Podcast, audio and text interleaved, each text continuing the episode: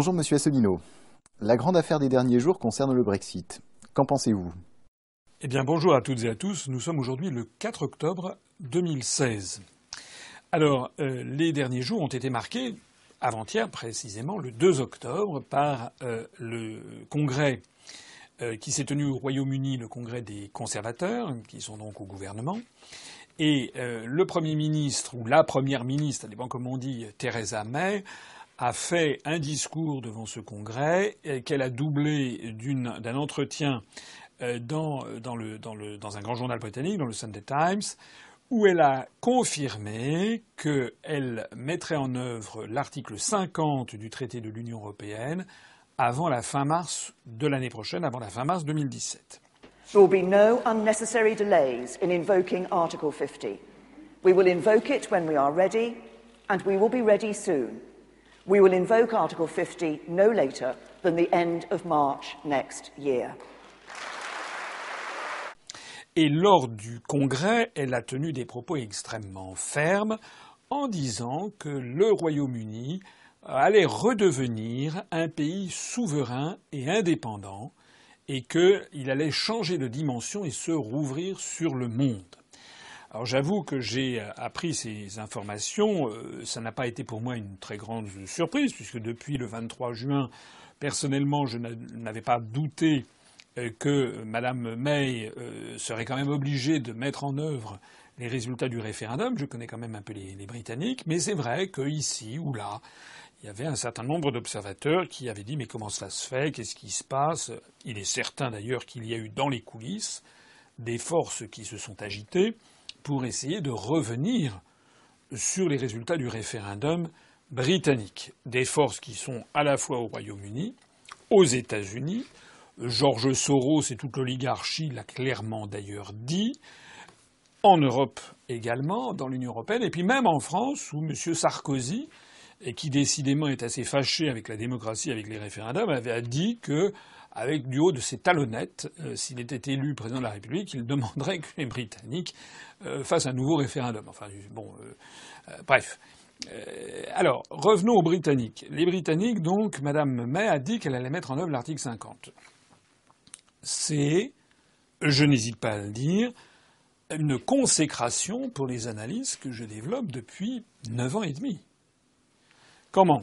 Voilà le pays qui a inventé les libertés individuelles, depuis la Magna Carta de 1215, ensuite suivie par l'habeas corpus, qui a inventé la monarchie parlementaire, qui a inventé les syndicats, les trade unions au XIXe siècle, le pays qui a tenu tête seul pendant un an entre juin 40 et juin 41 face à l'Allemagne hitlérienne, le pays qui a accueilli Charles de Gaulle et la France libre, eh bien voilà que ce pays, ce grand pays voisin, les Britanniques, ont décidé, vont être les premiers à sortir de l'Union européenne par la mise en œuvre de l'article 50 du traité de l'Union européenne, qui est, je l'ai déjà dit, redit, et je le redirai toujours, même si ça ne plaît pas à certains, et c'est la seule façon de sortir de l'Union européenne.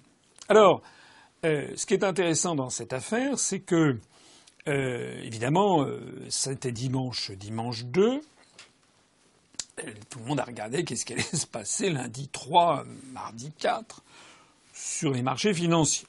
Déjà, la livre britannique euh, a, un peu perdu du terrain. Elle a perdu à peu près 10% depuis l'affaire du 23 juin. Mais comme je l'ai déjà expliqué, c'est un formidable coup d'accélérateur sur la croissance. Je vais y revenir dans un instant, la croissance au Royaume-Uni. Euh, mais ce qui est assez intéressant, c'est que le 3, le 3 octobre, eh bien, euh, la bourse de Londres était quasiment l'une des seules bourses européennes qui montait alors que les autres baissaient. Alors la croissance, justement, le Fonds monétaire international, Madame Lagarde, toute honte bu, Madame Lagarde, Christine Lagarde, la directrice générale du Fonds monétaire international, je rappelle qu'elle avait, euh, avant le Brexit, annoncé que si les Britanniques choisissaient le Brexit, ça allait être une catastrophe, une apocalypse. Non, non pas à horizon de deux ans, mais dans les jours qui suivraient, dans les mois qui suivraient, ça allait être euh, voilà un effondrement des marchés financiers, l'économie britannique s'effondrerait, et c'est ça. Le résultat des cours, c'est que toute honte bue, Madame Lagarde et ses services ont fait des nouvelles évaluations d'où il ressort. C'est sorti aujourd'hui que selon le Fonds monétaire international, il a été obligé de revoir à la hausse le taux de croissance pour le Royaume-Uni pour 2016. Ça devait être un 6 ou un 7, ça a été, bah, c'est pas extraordinaire, mais ça a été porté à plus 1,8, ce qui est quand même l'un des taux de croissance les plus élevés, sinon le plus élevé, de toute l'Union européenne pour le Royaume-Uni. Et au même moment, le même FMI a abaissé les, taux de prévision de taux de croissance pour les États-Unis à 1,6%. Ça veut donc dire que le Fonds monétaire international lui-même, discrètement, sur TF1, sur euh, Europe 1, sur RTL, ça on ne va pas vous en parler. Mais discrètement, le Fonds monétaire international est en train de manger son chapeau et de corriger ses évaluations pour tenir compte de l'effet Brexit qui, contrairement à ce qu'il avait annoncé, non seulement ne mène pas à l'apocalypse, mais à une augmentation du taux de croissance prévu pour le Royaume-Uni pour 2016. Alors ils se sont rattrapés en disant oui, mais en 2017 ça va baisser, mais enfin. Ils en sont à corriger des données d'il y a deux mois pour 2016. Vous imaginez que pour 2017 ou 2018, tout ça, c'est du doigt mouillé. Ce sont des considérations politiques qui sont derrière. Le moment venu, ils expliqueront que finalement, ça s'est mieux passé. Alors, ce qui est important, c'est que, euh, c'est que Madame, Madame May a assorti euh, ses discours de toute une panoplie de mesures qui sont tout à fait intéressantes. Elle a décidé notamment de euh, lancer un programme de logements sociaux, 25 000 logements sociaux supplémentaires. Elle a décidé également de lancer un grand plan industriel pour 5 millions de livres sterling. Par moments, je me pince un peu parce que je me dis que c'est à se demander si euh, les proches de Mme May ne sont pas allés voir le programme de l'UPR que j'ai présenté en 2011. Parce que je rappelle quand même que c'est très exactement ce que j'avais dit. Donc, comme annoncé, nous procéderons à une relance euh, de l'économie et également de l'action sociale par la mise en, chantier de 80 000 logements sociaux par an, en plus de ceux prévus.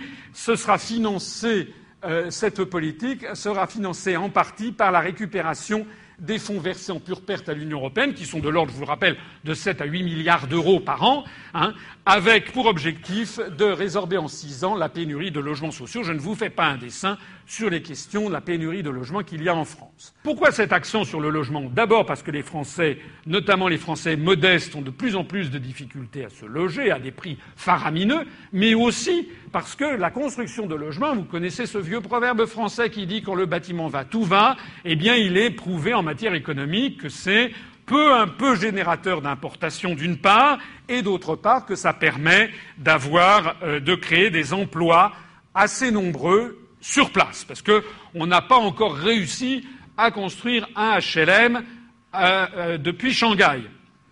J'avais dit que la France devrait sortir de l'Union européenne et de l'euro, et qu'avec les sommes que nous économiserions en ne les versant pas à la Commission européenne, eh bien nous lancerions justement un grand programme de logement social et puis également un programme de réindustrialisation ne serait-ce que parce que nous serons sortis de l'article 63 qui organise les délocalisations. Alors pour terminer sur cette affaire, eh bien, il était assez savoureux de voir les articles de presse, notamment du journal Le Monde, articles assez déconfits, euh, où ils sont obligés de dire que Mme May va choisir un hard Brexit et non pas un soft Brexit, c'est-à-dire le Brexit hard Brexit dur plutôt que le Brexit mou.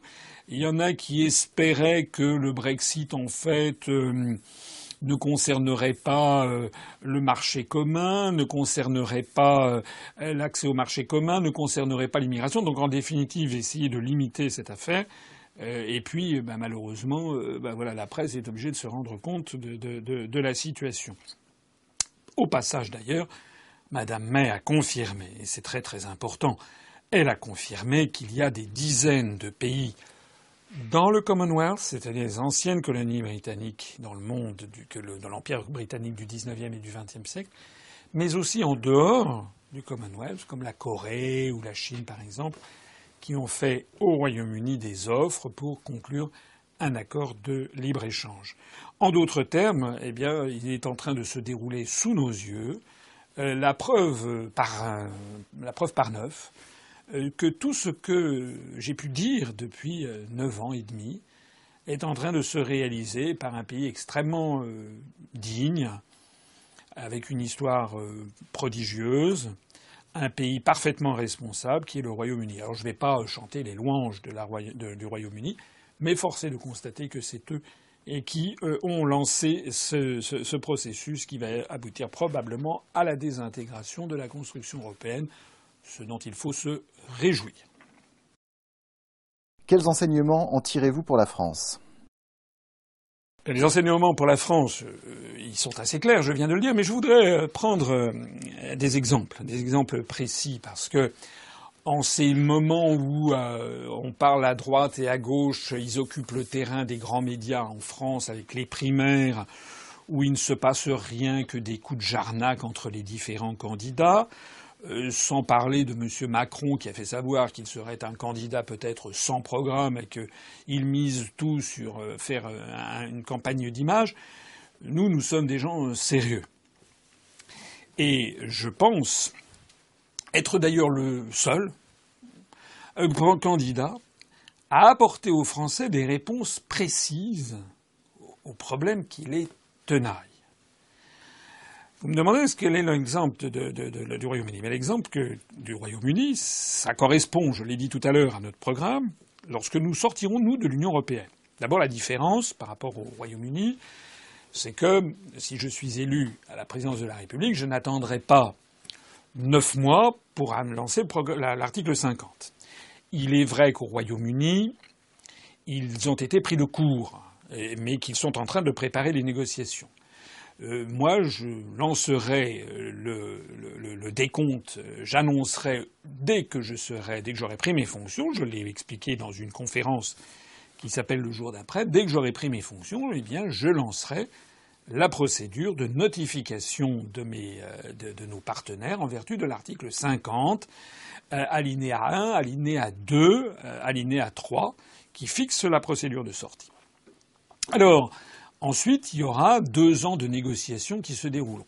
Pendant ce temps-là, rien n'empêchera d'ailleurs d'accélérer les négociations avec les versements financiers que nous pourrons, sur lesquels nous aurons la main mise. Je vois d'ailleurs parfois des articles assez hallucinants où on explique que les Britanniques, qu'il y a des européistes qui veulent les faire souffrir, et il y a le Premier ministre slovaque, ce Fico, qui a dit il y a quelque temps de cela qu'il allait falloir être très sévère avec le Royaume-Uni. Mais enfin, on n'est pas sévère avec des gens qui vous donnent de l'argent. Qu'est-ce que c'est que cette histoire?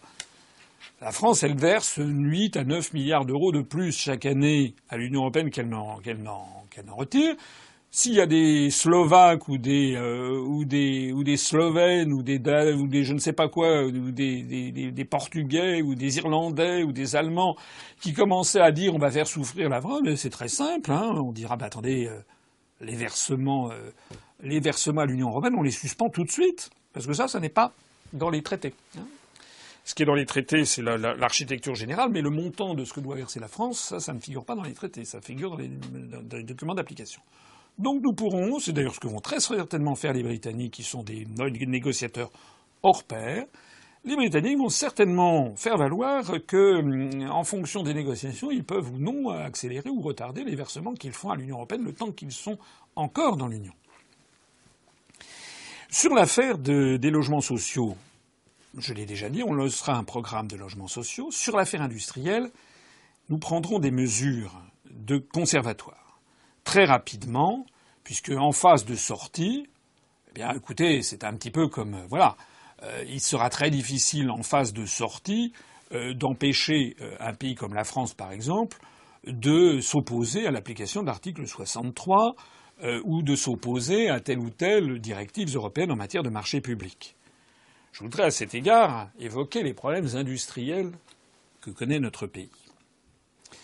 Tout le monde a connu ce qui s'est passé avec l'affaire Alstom. Enfin, tout le monde le suit. On a appris ces jours-ci que le gouvernement, M. Valls, a décidé de passer commande de 15 TGV à l'usine Alstom de Belfort pour essayer de lui maintenir le, nez en dehors, du, niveau de, l'eau. Bon, c'est sans doute bien, enfin c'est sans doute mieux que rien.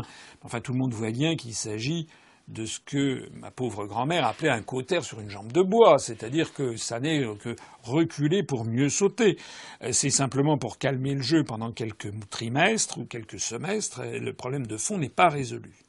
Alors il y a de nouveaux scandales euh, industriels qui, sont, qui couvrent. le journal Marianne en a révélé un il y a 48 heures, euh, qui concerne également la fourniture d'armement au ministère de la Défense la DGA a décidé de passer commande pour acheter des bombes, des bombes, euh, de passer commande à une société qui s'appelle RWM Italia, qui, contrairement à ce que son nom indique, en fait, est une société allemande, euh, plutôt que de passer commande à une société française qui a été créée en 1947 et à laquelle d'ailleurs euh, l'armée française se fournissait depuis jusqu'en 2011, qui est la SAMP, la société des ateliers mécaniques de Pont-sur-Sambre. Voilà. Alors, pourquoi? Eh bien, quand on regarde un petit peu le dossier, on s'aperçoit que c'est pour une raison que j'avais d'ailleurs évoquée la dernière fois, c'est que cette société française est, semble-t-il, euh, a un chiffre d'affaires un petit peu trop petit euh, pour euh, les réglementations européennes et donc toujours sous l'influence des circulaires européennes, eh bien, la DGA a été obligée de se plier à cet achat de marché public. Il faut avouer par ailleurs que nous avons des dirigeants qui, euh, dès qu'il s'agit de taper sur les intérêts nationaux, sont les premiers à se bousculer. Cette affaire fait un scandale. Monsieur Le Drian, le ministre de la Défense, euh, ne gère pas ses services. Il y a quand même, enfin, on est les seuls. On est, les, on est vraiment les dindons de la farce. Dans la grande plus, la majorité des États européens, on aurait euh, tapé du poing sur la table et puis on serait mis un petit peu en infraction. Je ne sais pas ce qui se serait passé exactement. En attendant, à cause des réglementations européennes, voici encore un marché, celui des bombes, qui va disparaître. C'est-à-dire, là aussi, alors c'est vrai que le produit n'est pas forcément sympathique, mais enfin, à chaque fois, que ce soit des fusils, que ce soit des bombes, que ce soit euh, des, avions, euh, que ce soit euh, des, produits, des vêtements, etc. À chaque fois, c'est du savoir-faire, du savoir-faire industriel français qui disparaît. Autre, dossier scandaleux, le dossier Latécoère. Latécoère est une entreprise d'équipement aéronautique, une vieille entreprise française qui s'est créée au début du XXe siècle et qui a un véritable savoir-faire et qui a, eu, je crois, jusqu'à 5 ou 6 000 salariés euh, il y a encore pas très longtemps. Latécoère a été une société qui a connu des difficultés financières, tout particulièrement à cause de la cherté de l'euro puisque en matière aéronautique, tous les marchés se font en dollars.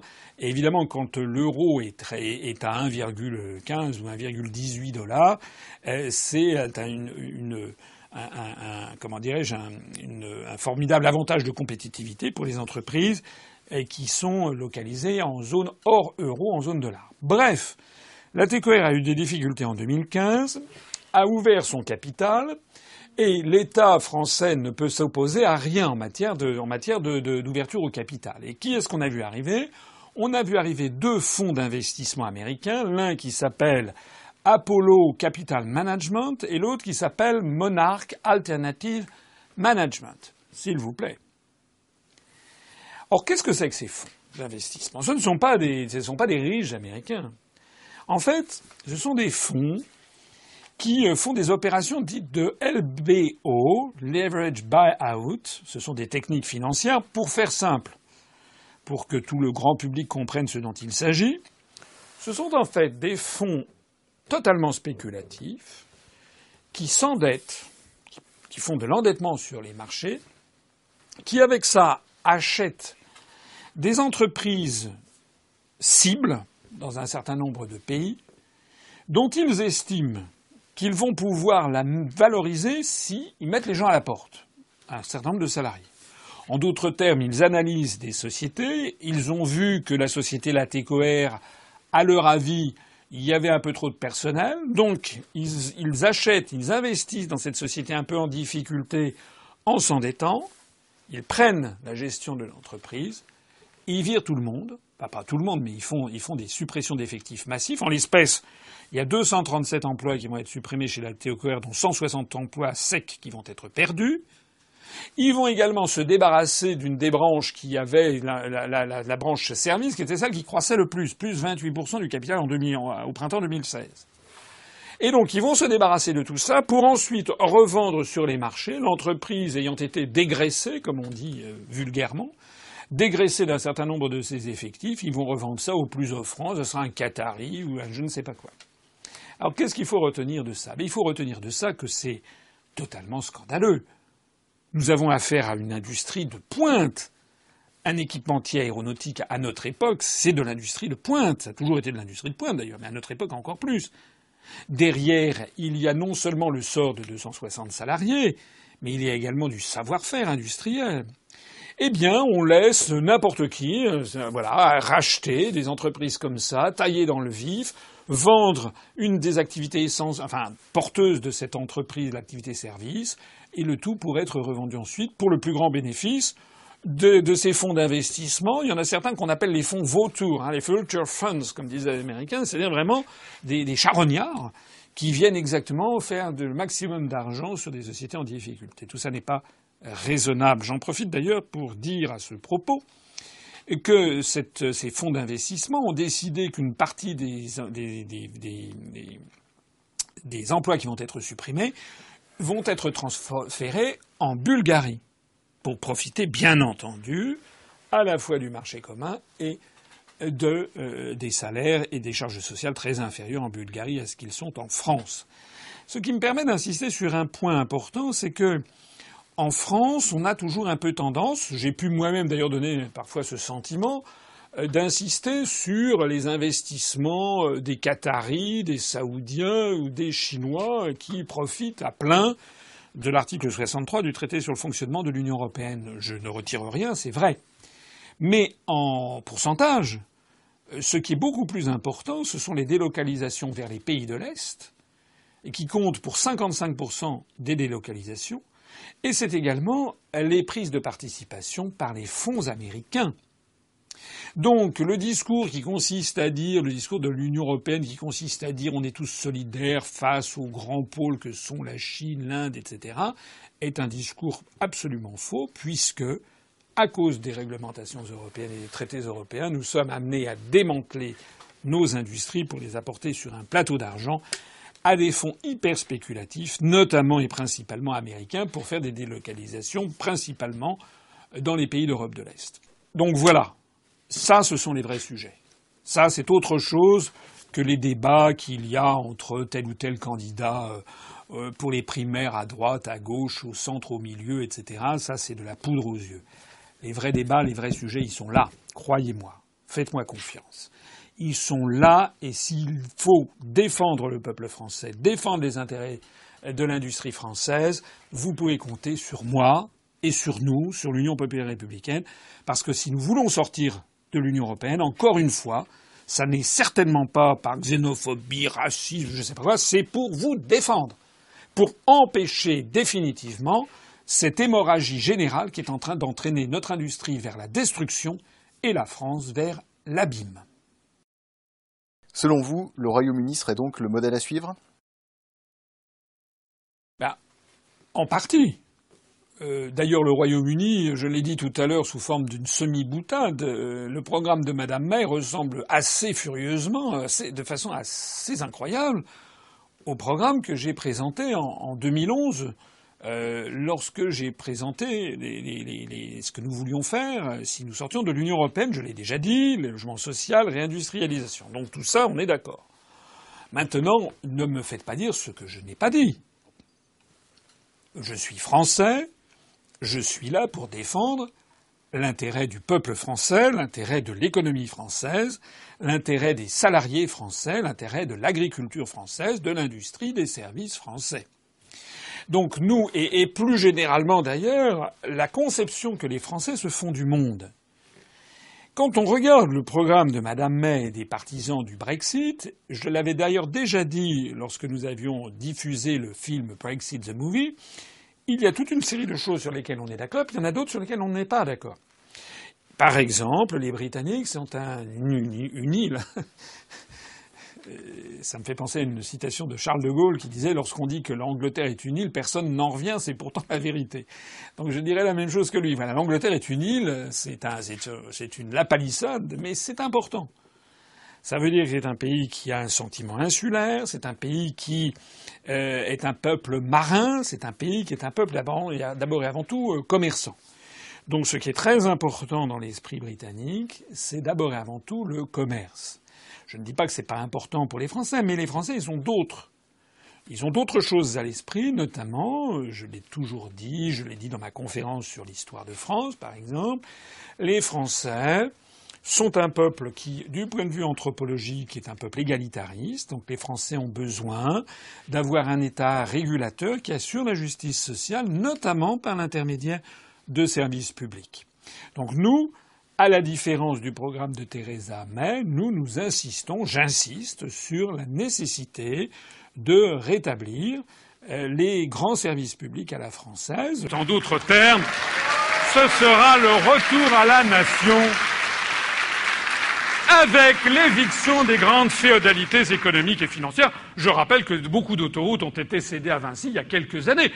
On ne remonte pas du tout comme voudraient nous le faire croire les européistes. Il ne s'agit pas du tout de revenir à l'âge des cavernes. C'est eux qui veulent nous faire revenir à l'âge des cavernes. Il faut arrêter de postuler l'impuissance des États, c'est-à-dire l'impuissance des peuples. Nous avons un discours qui ne cesse que de dire aux Français, et comme à l'ensemble des, des, peuples occidentaux, qu'ils sont impuissants. Or, les personnes qui disent ça ne représentent, c'est une oligarchie qui ne représente que quelques milliers de personnes. Donc, ce sont les peuples qui doivent décider du retour à la nation. Alors, donc, renationalisation, retour à la nation de EDF. Retour à la nation de Gaz de France. Retour à la nation de France Télécom.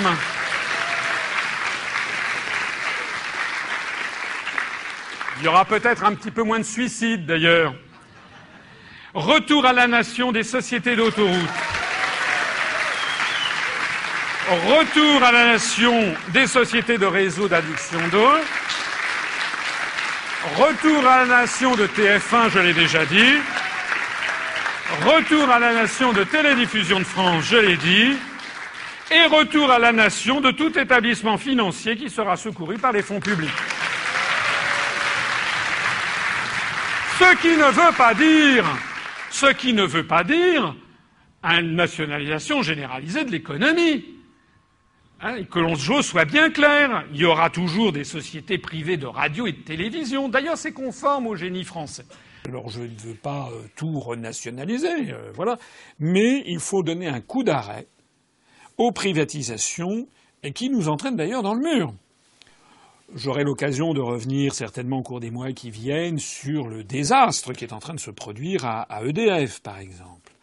Euh, J'aurai l'occasion de revenir sur ce qui se passe, par exemple, en matière de santé, de sécurité sociale. Mais là, je voudrais prendre un exemple assez précis, et qui est celui des autoroutes. Dans le programme que j'avais présenté en 2011 et qui n'a quasiment pas pris une ride, de telle sorte que je reprendrai, je le reprendrai en, en l'actualisant ici ou là, mais je vais le reprendre pour 2017. Je serai d'ailleurs le seul candidat à présenter un programme qui n'aura quasiment pas varié, ce qui prouve que j'avais raison il y a déjà cinq ans. Il y a dans mon programme la renationalisation des autoroutes. Rappelez-vous, allez le voir, c'est en ligne. On a appris au cours des dernières semaines que cette affaire de privatisation des autoroutes tourne au véritable scandale. On a cédé un certain nombre d'autoroutes à des grandes sociétés euh, privées, comme Vinci par exemple, dans laquelle d'ailleurs des gens comme M. Alain Minck ou comme le fils de Michel Rocard ont des intérêts. Et on a appris que on avait cédé donc pour 15 milliards d'euros euh, la gestion de ces autoroutes, par exemple, à une société comme Vinci jusqu'en 2025. Et puis en réalité, on s'aperçoit que les dividendes que servent ces entreprises sont considérables, de l'ordre de 15 milliards d'euros déjà. On apprend que les travaux qui sont, euh, faits conformément au, au contrat de concession euh, sont faits avec un endettement et les taux d'intérêt par un système d'endettement de, de, de, de, niche fiscale d'avantages fiscaux, en réalité, les intérêts sont pris en charge par l'État.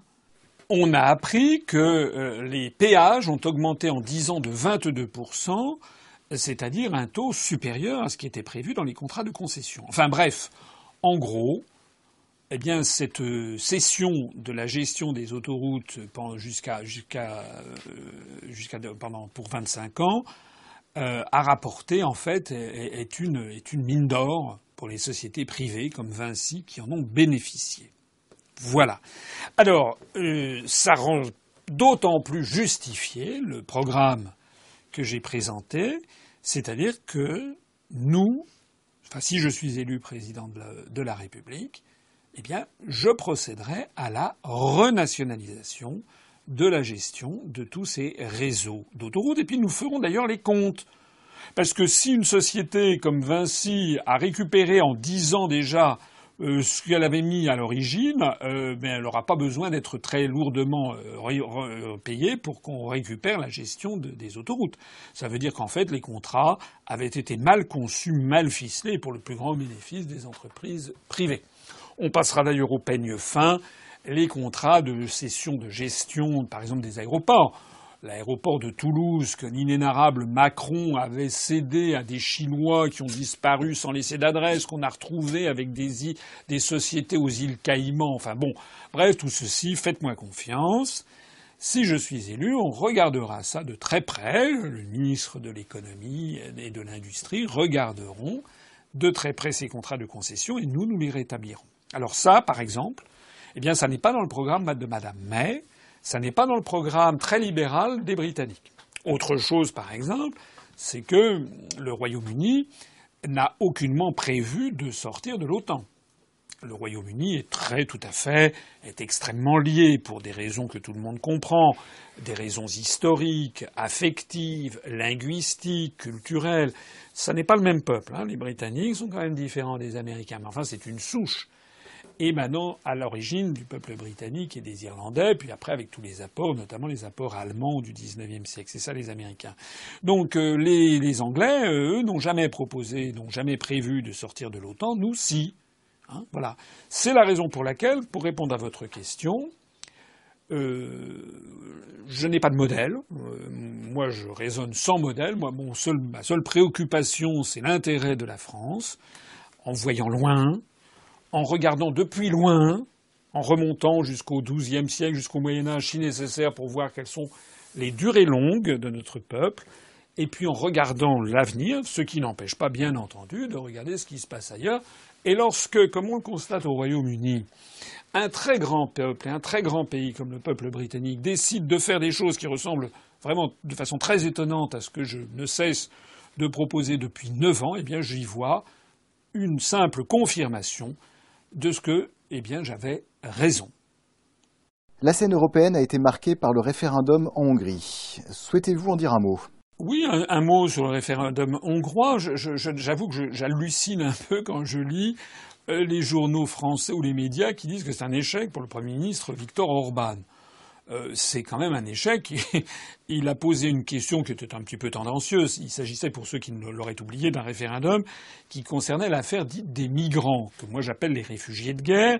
Vous savez que l'Union européenne a décidé de répartir ces personnes euh, de façon absolument euh, souveraine entre les pays de l'Union européenne. Voilà. Et évidemment, les Hongrois ne l'entendent pas de cette oreille. Je crois qu'il y a eu 2000 personnes 2000 étrangers qui s'étaient installés en, Hongrie en 2014, et en 2015, on est monté à 120 000 ou 125 000. Donc évidemment, comme à travers toute l'Europe, l'arrivée des migrants, euh, de ces prétendus migrants, a semé, le trouble et beaucoup d'opposition dans les, dans les opinions publiques. Alors, le Premier ministre hongrois, M. Orban, qui euh, est en délicatesse avec la Commission européenne et avec M. Juncker, qui d'ailleurs devant les, euh, devant les caméras l'avait une des fois nombreuses où il était, euh, pris de boisson. Euh, Juncker avait, avait traité Viktor Orban de dictateur devant les caméras. Je ne sais pas si vous vous rappelez de cette anecdote. Bref, M. Orban avait lancé donc un référendum où il demandait à la population est-ce que vous êtes d'accord ou pas d'accord avec le fait que ce soit euh, la Commission européenne qui nous impose un quota de migrants sans que les Hongrois ni son Parlement n'aient leur mot à dire? Alors il y a eu quand même 98,3% des gens qui sont allés voter qui ont dit qu'ils n'étaient pas d'accord et qui ont donc soutenu la position du Premier ministre hongrois. Mais il est vrai que le, taux, de, participation a été assez faible. Il a atteint 39% des suffrages, alors que normalement, selon la constitution hongroise, il convient d'avoir 50% euh, des votants pour que le référendum soit, euh, soit, soit considéré comme valide. Voilà. Alors, c'est la bouteille à moitié vide, à moitié pleine. Euh, Monsieur Orban écrit victoire parce qu'il y a eu 98,3% des votants qui l'ont soutenu, c'est quand même beaucoup, c'est le moins que l'on puisse dire. Et puis les journaux euro-atlantistes, européistes, comme en France, notamment le journal Le Monde, titrent sur un échec cinglant pour Monsieur Orban. Il ne faut pas exagérer. Euh, lorsque la Hongrie est entrée dans l'Union européenne, eh bien, il y avait eu un référendum qui n'avait pas non plus atteint les 50% de votants. Il y avait d'ailleurs eu, je crois, 3,02 millions de personnes qui avaient voté en faveur de l'entrée de la Hongrie dans l'Union européenne, alors que cette fois-ci, il y a eu quelque chose comme 3,2 millions de Hongrois qui ont voté comme le souhaitait le Premier ministre. Voilà. Alors, bon, euh, je ne suis pas là pour prendre spécialement parti pour ou contre cette affaire. Ce que je constate, cas, c'est que cette affaire de migrants à travers tout le continent européen, agit comme un révélateur. Un révélateur que les peuples constatent qu'ils ne sont plus maîtres chez eux, c'est plus eux qui décident de l'avenir de leur propre pays. C'est la raison pour laquelle ce référendum s'inscrit dans toute une ligne historique qui montre que décidément les peuples sont en train de divorcer d'avec la construction européenne. Quels sont les derniers développements sur le front du terrorisme? Bien euh, voilà, on parle des migrants, vous me parlez maintenant évidemment du, terrorisme, tout ça c'est une espèce de, On a mis ça un peu dans la tête des, dans la tête des gens. Mais il y a quand même des nouvelles, des informations, euh, deux informations assez importantes, même très importantes, qui ont été, euh, qui sont apparues au cours des derniers jours et qui, je suis désolé pour mes contradicteurs, mais confirment pleinement les analyses que j'ai pu développer depuis maintenant plusieurs mois. Quelles sont ces deux informations? La première information concerne l'affaire de cet épouvantable attentat de Nice qui a fait finalement 86 morts, avec ce terroriste Mohamed Lawedge Boulel. Qu'est-ce qu'on a appris? C'est pas moi qui le dis. Il y a eu un article entier dans le journal Le Monde de deux pages qui nous apprend qu'en fait, eh bien, cet assassin en fait, n'avait aucun lien particulier avec l'État islamique. Plus le temps passe et plus on découvre que c'était quelqu'un qui était, qui avait vraiment des problèmes euh, psychiatriques, une sexualité un peu compliquée et refoulée, et qui était en fait euh, à moitié dingue. Donc en réalité, euh, alors on, ne sait pas où va mener l'enquête, mais en définitive, il semble que ce, type qui était un peu en rupture de banc et de société c'est peut-être emparer des trucs à la mode. Malheureusement, c'est à la mode hein, de se réclamer de Daesh, puisqu'il n'est question que de ça, mais qu'en fait, il n'avait aucun lien particulier. Donc ça veut dire qu'une grande partie de l'orchestration médiatique qui a été faite à cette époque était fondée sur des raisonnements, sur des prémices inexactes. La deuxième chose, qui est encore plus spectaculaire, alors là, les médias français ont été d'une discrétion de violette. Et c'est une euh, étude qui a été publiée par le, Bureau de l'investigation du journalisme, qui est une espèce d'association qui regroupe des journalistes indépendants du monde anglo-saxon, qui ont mené une enquête euh, très fouillée où ils ont interviewé des gens et qui ont révélé qui ont révélé que le Pentagone, c'est-à-dire le ministère américain de la, de la défense, de l'armée, l'armée américaine, a payé pour plus d'un demi-milliard de dollars, pour 540 millions de dollars, une société britannique de relations publiques qui s'appelle Bell Pottinger.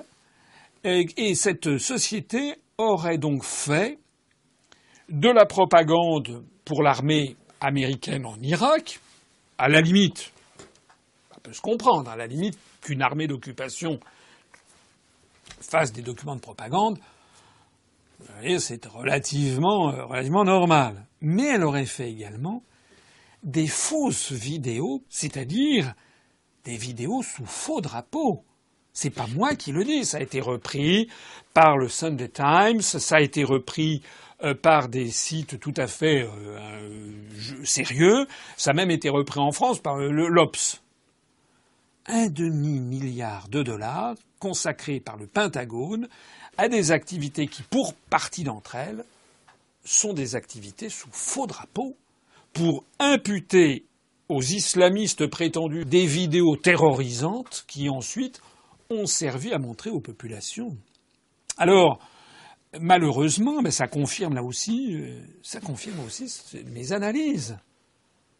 J'ai publié il y a plusieurs semaines, je crois que c'était dans le courant du mois de juillet, j'ai rappelé quand même euh, ce qu'avaient été euh, les, attentats qui avaient été conduits, qu'on a appris beaucoup plus tard en Italie, pendant les années dites les années de plomb, le fameux attentat de la gare de Bologne, où il y avait eu d'ailleurs 80 morts et quelques, qui avait été imputé à l'extrême gauche d'ailleurs à l'époque, et qui en fait avait été piloté en sous-main par la CIA, par les services américains, pour déstabiliser un pays comme l'Italie.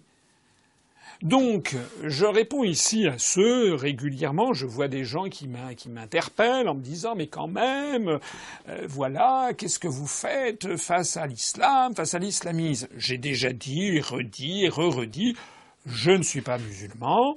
Moi, j'essaie d'être juste. J'ai dit, j'ai été interrogé il y a quelques jours sur Radio Orient j'ai rappelé que la tradition, il y a une grande tradition française, c'est que le pouvoir politique ne dépend pas des églises. J'ai rappelé que ça remonte au Moyen Âge, justement, lorsque Philippe le Bel avait dit Je veux être empereur en mon royaume. Ça voulait dire quoi? Ça voulait dire qu'il ne voulait pas de la mainmise de la papauté sur le royaume de France, puisque du temps du pape Boniface VIII, le même pape qui a d'ailleurs canonisé Saint Louis, du temps de Boniface VIII, la papauté prétendait lever des impôts en France pour subvenir à ses, frais de fonctionnement. Le roi de France avait dit il n'en est pas question. Ça s'était très mal terminé.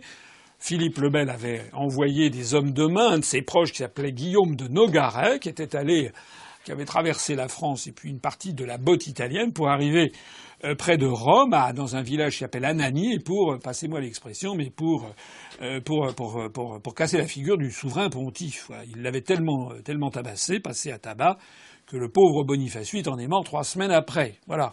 Et puis quelques décennies après, la, France a, mis carrément la papauté en Avignon pour l'avoir sous, sous, le, sous le coude. Bon, c'est pas un exemple à prendre. Mais ce que je voulais dire par là, c'est que il y a en France une tradition qu'on a appelée le gallicanisme, qui est que nos rois, nos plus grands rois, certains de nos plus grands rois, se sont opposés à l'Église parce qu'ils ont considéré que l'Église devait obéir au pouvoir politique en France. C'est la raison pour laquelle plusieurs de nos rois, notamment Louis XIV quand même, mais aussi Henri III, mais aussi euh, Philippe le Bel, etc., ont été excommuniés. Napoléon Ier aussi a été excommunié par l'Église. Alors pourquoi je dis ça? Je dis ça parce que de la même façon aujourd'hui, aujourd'hui il n'y a plus de problème avec, avec le, Saint-Siège, avec la papauté.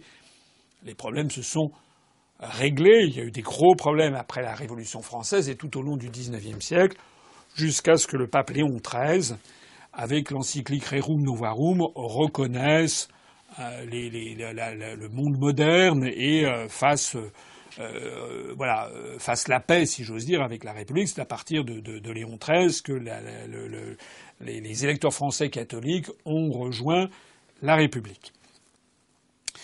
Mais maintenant, les problèmes, c'est avec l'islam. Et les problèmes, c'est avec les financiers.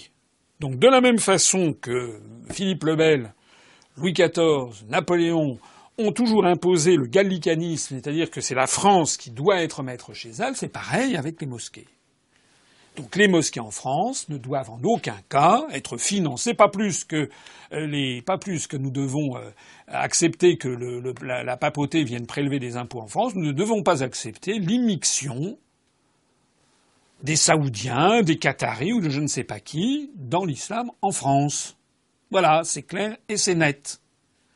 C'est la raison pour laquelle je trouve assez extraordinaire que les mêmes qui euh, euh, nous disent, comme le Premier ministre, on aura des attentats, etc., en fait, vivent une, dans une espèce de concubinage détestable avec les pires régimes dictatoriaux et rétrogrades du monde musulman, comme l'Arabie saoudite ou le Qatar. Et d'ailleurs, en disant cela, je dis et je propose que la France fasse exactement ce que font certains pays du monde, arabo-musulman, et qui euh, n'entendent aucunement qu'il y ait des immixtions dans leur propre territoire. Hein. C'est aussi simple que ça. Voilà. John Kerry est actuellement en Europe. Que cela vous évoque-t-il? Alors effectivement, John Kerry, qui est pour encore quelques semaines secrétaire d'État, c'est-à-dire ministre des Affaires étrangères des États-Unis d'Amérique, euh, était euh, aujourd'hui à Bruxelles, aujourd'hui 4 octobre 2016, pour parler dans le cadre du partenariat transatlantique. Il a parlé d'ailleurs dans un cadre qui, se, qui était éloquent, c'est-à-dire qu'il avait à sa droite euh, le drapeau américain, à sa gauche le drapeau bleu aux étoiles d'or, le drapeau de l'Union européenne, et derrière il y avait des grandes initiales GMF, ça veut dire German Marshall Funds, c'est les fonds du plan Marshall versés à l'Allemagne, qui continuent d'exister puisque ça a été placé, il y a des reliquats.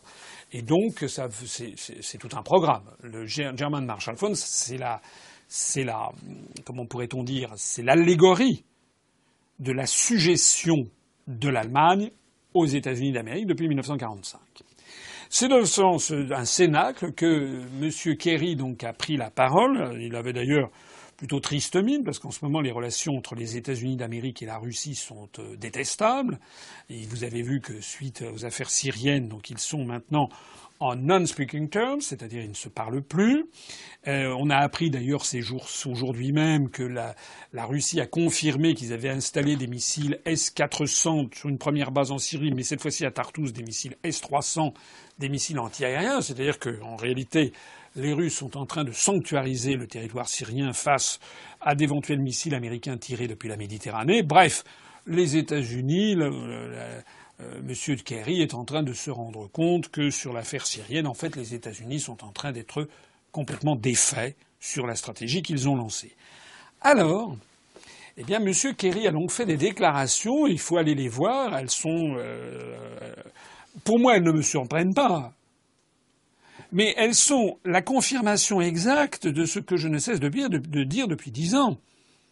M. Kerry a dit qu'à partir de, pour, suite au Brexit, il a plaidé pour une Europe réformée et beaucoup plus forte pour faire face ensemble avec les États-Unis à la montée du populisme, c'est-à-dire en fait à la montée des forces qui veulent se, sortir de cette prison euh, états-unienne installée en Europe, et face à la Russie qui montre ses muscles. Voilà ce qu'a dit M. Kerry. Entre autres termes, il est apparu un petit peu comme, je ne sais pas, un, proconsul envoyé par Néron hein, ou par Vespasien qui serait allé dans les limes de l'Empire romain pour aller taper du poing sur la plable en disant l'empereur n'apprécie pas euh, ce qui se passe. Alors regardez, allez lire ces déclarations de John, de John Kerry qui sont assez, assez, non pas incroyables. Euh, moi, je les trouve au contraire, c'est une illustration parfaite de ce que je ne cesse de dire, mais elles sont un peu certainement dures à avaler pour euh, les gens qui ont cru que la construction européenne avait vocation à s'opposer aux États-Unis. Voilà, je, fais une petite dédicace spéciale de ce passage à notre chère Léa Salamé, qui, lorsqu'il y a deux ans, m'avait euh, interrogé lors de l'émission de Ruquier On n'est pas couché, m'avait taxé d'anti-américain primaire parce que j'expliquais tout simplement que la construction européenne avait été conçue depuis la fin de la Seconde Guerre mondiale euh, par les États-Unis d'Amérique, et lorsque j'expliquais au passage que les États-Unis d'Amérique et les forces euro-atlantistes n'étaient pas pour rien dans le financement de Daesh. Ben voilà, deux ans après, qui avait raison, qui avait tort à vous de juger. Avez-vous d'autres points à aborder pour conclure cet entretien?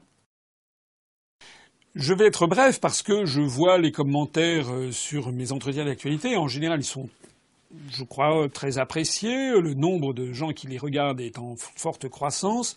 Parmi les quelques critiques que je vois poindre ici ou là, il y a des gens qui reprochent que c'est parfois trop long. Donc j'essaye de faire plus court. Ça sera le cas aujourd'hui de faire des entretiens plus courts et peut-être essayer d'en accélérer la cadence, mais je me permets quand même d'insister. par rapport à tous ceux qui nous critiquent. J'accepte bien entendu les critiques, mais il faut voir ce que ça représente, puisque derrière euh, derrière la caméra, derrière le micro, il y a euh, il y a Sylvain, il y a Vincent, il y a Catherine, il y a John, il y a Luc, euh, il y a Benjamin, il y a Nicolas, il y a donc toute une série d'adhérents, de militants de, de l'UPR qui font ça à titre totalement bénévole. je souhaite en profiter pour les remercier. Voilà, donc parfois, c'est vrai que l'autre, le, dernier entretien a duré un petit peu. C'est John qui a eu des difficultés de, montage. Euh, voilà, soyez, soyez quand même indulgents euh, parce que nous essayons de faire un produit de qualité et on le fait avec euh, vraiment la, meilleure gestion possible des fonds qui nous sont versés. Donc, je conclurai en disant quoi? En disant la recherche des parrainages se poursuit et se passe bien. Il faut continuer, continuer continuer encore. Mais je pense que nous avons maintenant des chances réelles de parvenir à avoir les 500 parrainages. Donc ça, c'est un point très important. Je note d'ailleurs, et je m'en félicite, que le discours que nous tenons, il est de mieux en mieux apprécié par les élus. Voilà. D'ailleurs, au passage, la notoriété de notre mouvement politique ne cesse de se développer, même si, même si les grands médias continuent l'omerta. Alors c'est un message d'espoir que je vous donne. Il faut surtout pas baisser les bras. Au contraire, au contraire, il faut maintenant avoir la foi qui renverse les montagnes. Le moins qu'on puisse dire, c'est que je l'ai depuis plus de neuf ans. C'est en train de porter ses fruits. Faites-moi confiance. Je pense que si on met tous le paquet, et je lance un appel ici à tous ceux qui hésitent encore à adhérer. En ce moment, on voit des gens qui m'écrivent, qui me disent ça fait deux ans, trois ans, cinq ans que je vous suis, ça y est, je me suis décidé à adhérer. Bon, ben, ils sont très les bienvenus. Mais il faut qu'absolument tout le monde adhère. Si au lieu d'être 12 200, ce qui est très bien, mais si on était 20 000, 25 000, 30 000, 40 000 adhérents, eh bien évidemment, d'abord ça nous donnerait, euh, ça nous donnerait le nerf de la guerre, de l'argent, mais également ça nous donnerait, ça contribuerait à nous donner un impact politique sur la scène politique française qui serait très très significatif. Voilà. Je vais conclure ici. Je vous donne rendez-vous à toutes et à tous, du moins à tous ceux qui peuvent venir à notre université d'automne qui va se tenir maintenant dans quelques jours. Je rappelle que le samedi, on aura une table ronde sur le Brexit le matin qui va être vraiment intéressante. L'après-midi, une table ronde sur les réformes territoriales et sur l'unité nationale en France qui sera non moins intéressante que je vais, on va publier dans les jours qui viennent les participants à ces tables rondes, pas tous, on gardera une surprise, la surprise du chef qui euh, sera là, parce qu'il faut garder un petit peu de suspense. Mais vous verrez, ceux qui viendront ne regretteront pas d'y être venus. Je me permets d'ailleurs au passage de souligner que l'état des réservations est très très élevé, puisqu'on on a déjà atteint les 500 euh, personnes. Euh, donc ça va être un véritable événement et euh, il ne faudrait pas que, compte tenu des, locaux, nous soyons amenés à, fermer les, réservations. Voilà. Alors ceux d'entre vous qui veulent absolument être sûrs de, participer, j'ai quand même un conseil à leur donner, c'est de ne pas, de ne pas tarder, pas tarder non plus éventuellement à faire leur réservation pour, euh, pour, euh, pour euh, l'hôtel et le logement autour.